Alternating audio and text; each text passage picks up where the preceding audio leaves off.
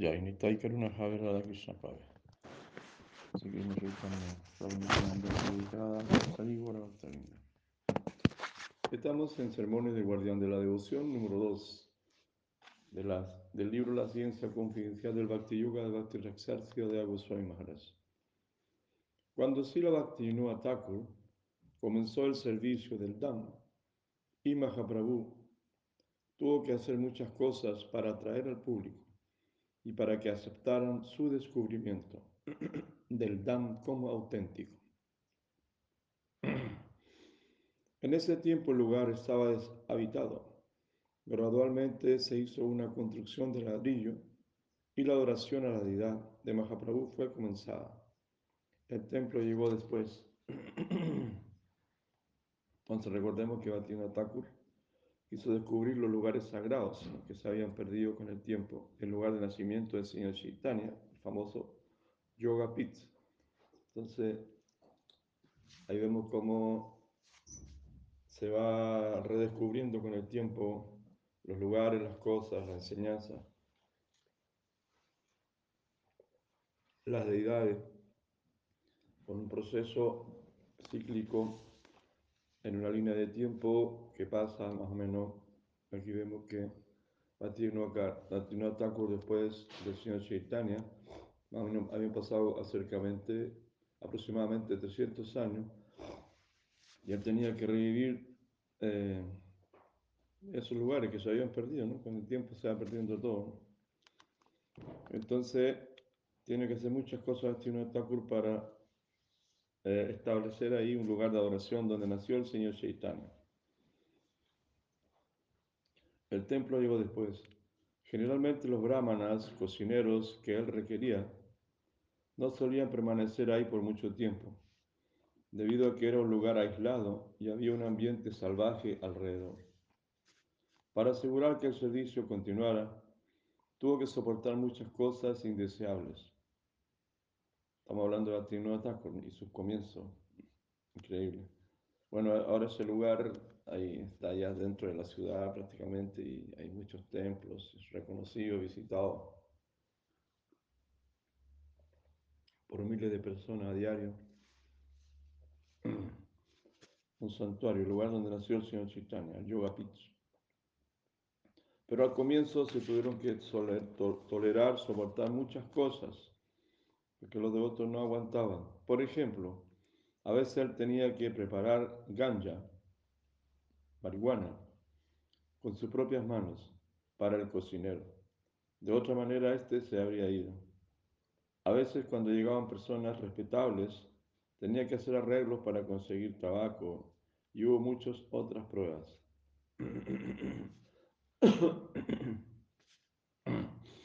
Nuestro Guru Maharaj Shilvati Siddhanta Prabhupada, también hizo cosas similares al extremo cuando Anderson, el gobernador, fue invitado a Mayapur. En ese tiempo se arregló en un hotel de Calcuta para, para traer una comida adecuada al momento, que hasta incluía carne. Cuando Prabhupada también sugirió algo similar para la prédica en el extranjero, yo protesté modestamente que si platos no vegetarianos como el pescado, eran servidos en el área del templo, traerían críticas a la misión. A lo cual él replicó, no, no, no, ya decidí todo eso hace miles de nacimientos. Tenemos que hacer todo lo posible para el servicio a Mahaprabhu.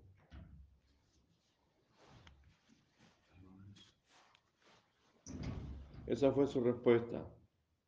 Vaikunta Briti, no Kunta, no limitación. Estoy preparado para hacer cualquier cosa para el servicio de Mahaprabhu, para la propagación de su misión. La gracia de Mahaprabhu debe ser distribuida a través de lo largo y ancho de todo el mundo. Y para eso debe hacerse todo lo posible. No dejar ninguna piedra sin voltear. Conexión física no es conexión. Debemos tratar de salvar nuestra pureza interna. Eso es todo. Y para salvar a muchas almas, de una dieta y hábitos impuros. Silavati Siddhanta Sarasvati Maharaj tomó también el riesgo de contaminación externa por, por cosas inmundas Él tuvo que ir al lugar de esa atmósfera adversa para salvarlos. Si la casa está en llamas, uno debe correr el riesgo de quemarse si realmente se requiere salvar a los ocupantes. Entonces, Bhaktisiddhanta Bhatti también, bueno, así vemos como Bhatti no ataco, el mismo para mantener el puyari eh, tenía que armarle el pito de marihuana y, también ordenó traer comidas con carne cuando, cuando lo visitó un gobernador para que el gobernador no se fuera y pudiera hacer algo, o sea, así es el comienzo, así es la cosa. ¿no? Y Bhattisiddhanta Bhatti también dijo, bueno, estamos aquí en Mayapur, lugar sagrado, habitando en la ascensión Chaitanya y todo es campo bonito, pero yo me voy a Calcuta, que es considerado el ano del, del planeta, es el lugar donde está todo el excremento, prostitución, corrupción, mafia, violencia, ciudades gigantes. ¿no? Entonces dijo, no, yo, mi lugar es eso, porque ahí yo voy a predicar. Entonces también corrí el riesgo, porque era, era bien estricto ellos bien estricto consigo mismo, pero misericordioso con los demás. Entonces dijo, no importa que me contamine eh, externamente, ¿no? Lo que voy a ver, lo que voy a vivir, con quién me voy a relacionar, pero no importa, dijo, porque nuestra relación es espiritual, no es corporal. Todas las relaciones son espirituales, Entonces, también corrió ese riesgo y se fue a las grandes ciudades como Calcata a predicar ahí. Y así lo hizo, ¿no? Entonces, estas grandes personalidades que son nuestros estandartes, son nuestros pilares de la conciencia de Krishna, que comenzaron o retomaron hace 200 años atrás, eh, hicieron de todo, ¿no? De todo y todo, para poder establecer algo. Lo hicieron, soportaron de todo. Y con el tiempo después Krishna se va ordenando todo. El pasatiempo, ¿no? Devoto le pregunta, ¿si la Bhaktivinoda Thakur también tuvo una gran visión para el mundo? Sí, Maharaj. Sí, él vio en su ojo divino que el Premadam, la religión basada en el amor divino, es tan indiscutible en su carácter que la inteligencia no podrá evitar adoptar esta concepción de religión pura como la más elevada. Amor, prema. El fino intelecto no puede sino detectar la doctrina del amor divino. En su concepción más elevada, su idea era, con una mentalidad imparcial, los pensadores occidentales no pueden sino apreciar la doctrina del amor divino, como fue entregada por Chaitanya Deva. Así estoy seguro que en el futuro muchos de los ecolásticos occidentales vendrán bajo la bandera de Chaitanya. Esta fue su convicción y así lo mencionó en las conferencias que dictó a través de Bengala.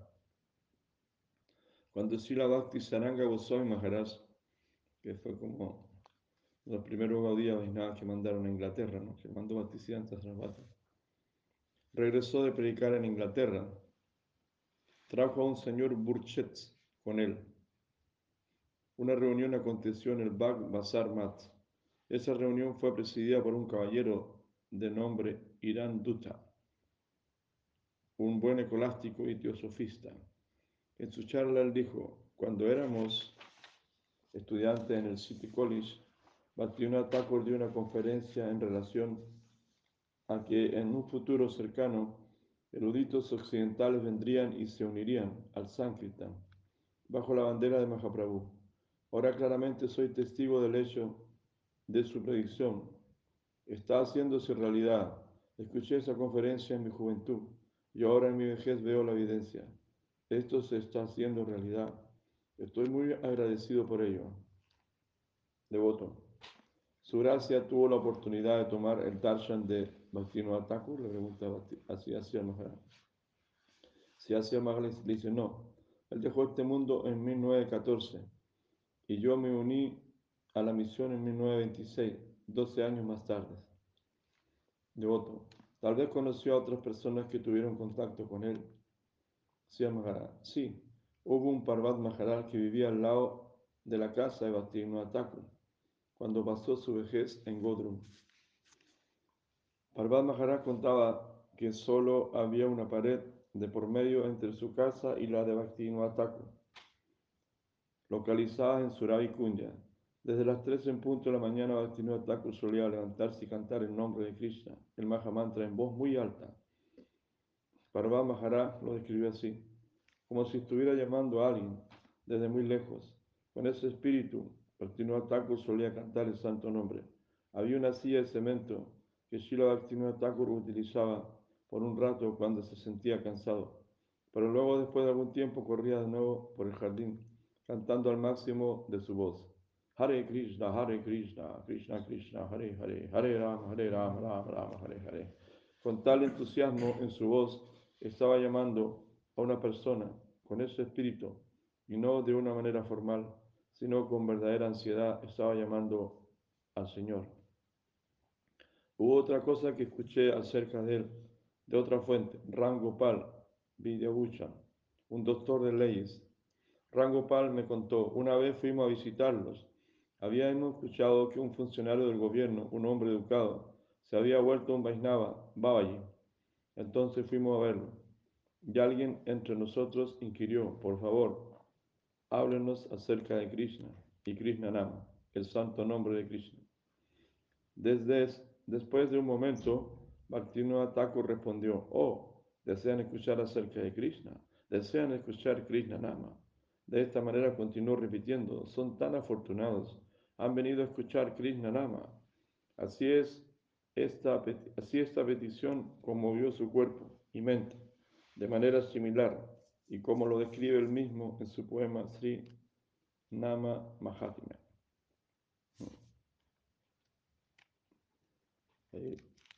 las historias, los comienzos de, de Bhaktivinoda Thakur, Bhaktisiddhanta Rangopal Vidyabhushan contó, vi con mis propios ojos que todos estos síntomas estaban manifiestos en su cuerpo y mente.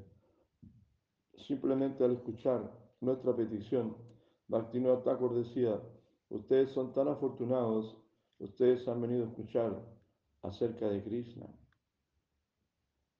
Krishna, Krishna. De esta forma entró en otro campo, y así muchos síntomas y expresiones aparecieron en su cuerpo y mente. Convulsiones, lágrimas, todas estas cosas yo escuché esto de un testigo presencial. Devoto. Es verdad que antes de la aparición de Srila Bhaktivinoda la tradición Vaisnava había llegado a estar muy ignorada.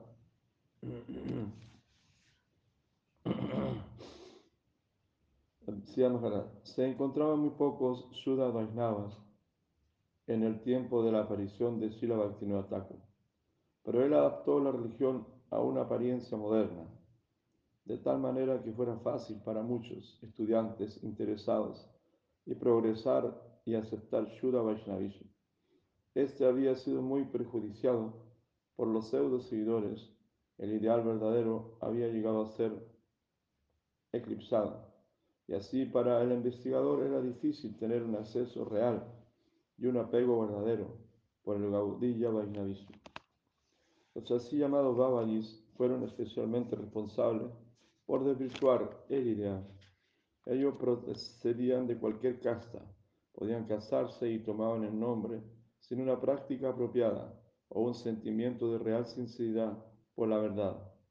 Conducían sus vidas con prácticas o hábitos impuros y peor aún, en nombre de la religión se mezclaban libremente con mujeres. Esto trajo como consecuencia desprecio hacia ellos en la sociedad. Similarmente, aquellos Goswamis que se dedicaban a iniciar discípulos como su negocio, también perdieron su honor en la sociedad, pues tenían una baja asociación. Los Babajis y los Goswamis perdieron prestigio ante la sociedad debido a su carácter imitativo. Pero Gaudiya Vaishnava surgió con el espíritu real de la religión y las prácticas puras le siguieron subsecuentemente. Así la atención de los educados buscadores de la verdad fue atraída hacia el Gaudí Mats y se congregaron. Devoto. Después de escuchar acerca de grandes personalidades como Bhaktivinoda Thakur, nos sentimos muy insignificantes. Sí, no podemos sino cumplir con nuestro deber, contribuir tanto como se nos sea posible al servicio de Srila Bhaktivinoda Thakur. Mm. Hermoso, qué bonito. En las comparaciones las glorificaciones de estas grandes personalidades que pasaron por este planeta. Thakur, Sarasvati, Shila Prabhupada, donde hay tantos maestros, tantos devotos, Vainavas, seguidores del Señor Chaitanya, y que a nosotros es imposible seguir por, la grandeza de ellos que eran habitantes del mundo espiritual, mayoría, ¿no? Entonces, claro, pero sí podemos, en agradecimiento, porque todo lo que tenemos es gracias a ellos, eso es la base, los pilares, el comienzo, es hacer lo que nos toca hacer a nosotros, aportar nuestro granito de arena de donde estemos, donde nos encontremos, como estemos, como sea, y aportar nuestro granito de arena, encendiendo ahí. No podemos encender una gran hoguera, pero podemos encender un fosforito, una luz. Como se dice, en una gran oscuridad, si tú estás en una pieza oscura, oscura, nadie ve, nadie ve y empieza la desesperación, pero si alguien enciende un pequeño fosforito, ese fosforito va a darnos la luz, ¿no? El otro día aquí, el otro día aquí, en, está, en este momento lo encontramos en el valle de, Elqui, ¿no? En Serena y aquí hay Serena en la playa y hay los pescadores. Entonces, los pescadores iban en un bote. Bueno, y, el bote chocó contra la isla y se destruyó el bote y murieron. Qué sé. Entonces, ¿por qué? Porque no había ni una luz. Ahí tenía que haber habido un faro el faro estaba apagado. Entonces, no, tenía, no tenía una guía. Entonces, una luz en la oscuridad. O mañana te vienen deseando. Yo nací en este oscuro bosque de la ignorancia. Entonces, aquí estamos en la oscuridad. Jesús decía, muchos tienen ojos, pero no ven. No ven lo espiritual, solamente ven la materia, ¿no? Entonces se necesitan esas luces, esos faros que iluminan, aunque sea pequeñito, porque mucha gente va a recibir el alivio de esa luz cuando llegue a donde estás tú, o que se encuentre contigo, que hable contigo, que te conozca, que te llame, que te escuche, o llegue al lugar donde tú vives y tienes algo, etcétera, etcétera, o te ve pasar simplemente. No. Te ve pasar y va a ver que hay algo ahí, hay una luz en esa persona. En su mirada, en su sonrisa, en su comportamiento, en su energía. Así es importante, ¿no? Así como los reyes magos que seguían una estrella para cuando iban a ser Jesús. Los reyes magos iban por el desierto y seguían la estrella. Y si la estrella a ellos se le perdía, ellos se perdían, quedaban separados. Entonces así nosotros necesitamos inspiraciones, que son estrellas de luz. Esas inspiraciones tenemos que ser nosotros, tiene que ser tú. Tú, tú, tú, tú, tú. ¿No? Tú tienes que ser esa. Eh, en tu nivel, donde te encuentres, como sea, hacer algo maravilloso, algo lindo. No tan grande como Aktinatakur, Bhaktisianta Sarasvati Shila Prabhupada, sino que es lo que nos corresponde. y si hace algo, así hace algo tan grande como eso, ¿cuál es el problema si eso? lo dispone la providencia. Entonces escuchamos aquí estas inspiraciones, cómo se desvirtúan las cosas con el tiempo. Y bueno, en el fondo, cuento corto, todo se reduce a premadam, al amor. Todo se reduce prema al amor. ¿Dónde reside el amor? Dame es el lugar donde se reside. ¿no? Entonces, ¿dónde reside el amor? Si el amor reside en tu corazón, la paz, el cariño, el afecto, la buena intención, los buenos deseos.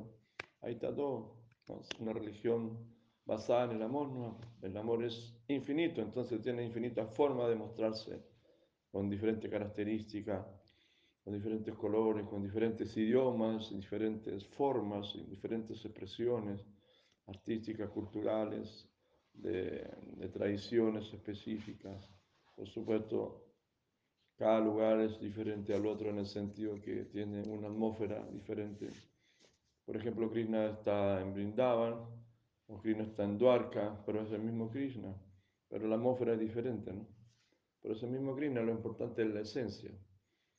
Incluso eh, la intensidad del amor puede ser más fuerte cuando el medio ambiente o la atmósfera es diferente, por el sentido de separación, ¿no?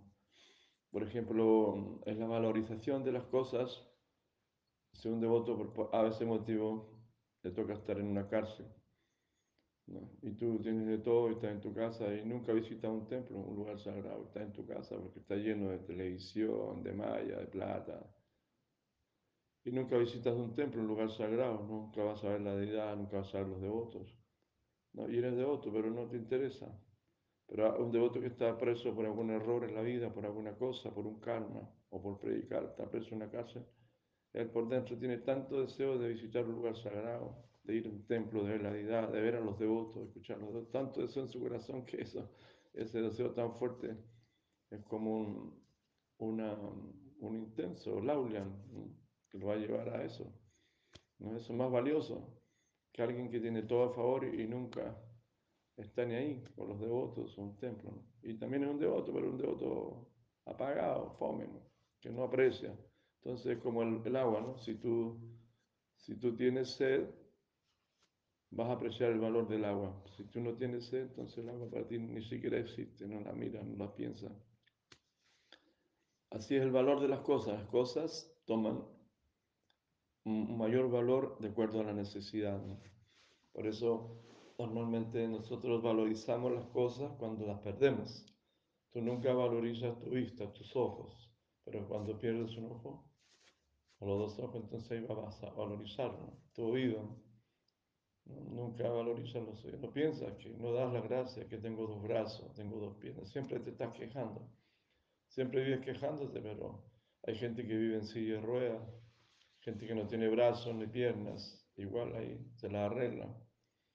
Entonces hay que ser más agradecido a la vida por lo que tenemos, por lo que hemos recibido y ser más positivo y tirar para adelante. Entonces no hay que llorar por la leche derramada.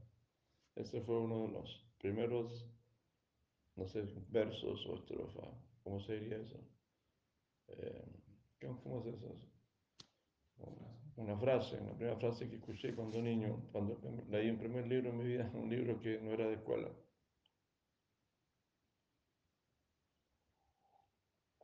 Un libro que no era de escuela. Era un niño y puse a introducir los libros de, de un tío que había sido exiliado, lo, lo habían sacado al país, lo habían torturado y se lo llevaron para otro país. Y dejó sus libros y él andaba buscando, tenía, me acuerdo, el tercer ojo y otro libro que se llama, no sé cómo se llama, pero como autoayuda, los primeros libros. Que, y decía, no hay que llorar sobre la leche derramada. A veces la gente pasa algo y hacen un escándalo, una acuática y se quedan pegados en eso. Cae, si la leche derramada, te puedes, estar todo el día llorando, se me cayó la leche y hacer un show todo el día, amargar la vida de todo el mundo. Ahí que tiene que hacer uno, limpiar el piso, arreglar y seguir adelante. Entonces a veces vivimos llorando, lamentándonos porque no se cumple nuestro deseo, porque pasa esto, esto, otro, porque el otro tiene más que yo, no sé, no, tranquilo. Ahora menos que nunca, ahora menos que nunca. Tenemos que ir comparándonos con los demás, envidiando a los demás, todo lo contrario. Somos todos diferentes y bueno, y se hace lo que se puede, pero queremos hacer algo, queremos aportar con estas grandes personalidades que hicieron grandes cosas, sacrificaron su vida con mucho éxito, porque venían del mundo espiritual. Y nosotros no podemos hacer eso, pero podemos colaborar desde aquí, desde nuestro puntito donde estamos en el planeta, en algún puntito del planeta, en algún lugar del planeta o del universo. Queridos hermanos y hermanas que están escuchando, hagan algo lindo, como sea, pero que lo hagan con amor. Todas las cosas que se hacen con amor son buenas. Tú no puedes hacer algo malo con amor. no se puede hacer nada malo con amor. Eso se hace. Lo malo se hace con odio, con avaricia, con codicia, con maldad, con lujuria. Lo bueno se hace con amor, entonces todo lo que haga, hazlo con amor. Como Grinda dice, el verso ese él ofrece un vaso de agua, una hoja, una flor. Para atrás, pupán, para la ¿no? Pero con amor, eso. Ahora, si le pones algo más, una papita, ahora si le pones mayonesa, y al lado le pones un pedazo de gluten, otra cosa, un arrocito. Pero con amor. Claro, en un bistec, el papa con un bistec de carne no, no hay amor, hay violencia, sangre, dolor, sufrimiento. es muy simple, muy simple, muy sencillo todo. Pero claro, se necesita un faro, se necesita un fosforito, se necesita una luz. Esa luz. Y tú tienes que ser esa luz. No esperes, tú eres, ya eres la luz. No tienes que ser, ya eres una luz para los demás.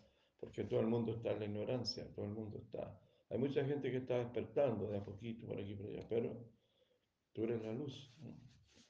Y por supuesto hay, hay luces que alumbran más fuerte que nosotros, esas grandes faroles, como el sol, por ejemplo. Es un gran farol, una gran luz que ilumina todo el planeta, todo, va por todo el universo alumbrando la gran personalidad, ¿no? Surya Naraya, Tata Inti, como le dicen por acá. Y así, así sucesivamente, el mundo de las luminarias, de los faros. ¿Qué les parece, mis queridos hermanos y hermanas que están escuchando? Un gran abrazo desde aquí del Valle de Elki, de Necotruli, de Aguitas, del señor Yagan Suadra, con Giri Govardhan. Los devotos aquí hemos celebrado estos días lindos festivales, lindas ofrendas. También celebramos el Día de la Madre Tierra de la Cordillera de los Andes, de la cultura eh, aymara, coya, andina, la cultura, la, la, cultura andina se, se, celebró a lo largo de toda la cordillera de los Andes el Día la Madre Tierra. Nuestra querida Madre Tierra. También ese día se dice que en la mañana se debe limpiar las casas donde tú vives, el lugar donde tú vives, se debe limpiar, sea, es como una tradición, bonito, ¿no? Se hace limpia, qué bonito. Como el señor Chaitanya limpió el templo de Gundisha, así también debemos limpiar nuestro templo, ¿no? ¿Cómo limpiamos nuestro templo? Bueno, ustedes saben que todos tienen un templo, ¿no? Donde viven. El cuerpo donde vivimos es un templo. El cuerpo donde tú vives es un templo. Un templo que camina y habla. La ciudad de las nueve puertas. Agua. Bueno, entonces un abrazo grande, fuerza, buena salud, buena salud. Y olvide, no se vacune. Está muriendo mucha gente. Estos demonios están matando. Luego van a rapar a estos demonios. Bueno, Hare Krishna, Ora Primanandi, Hari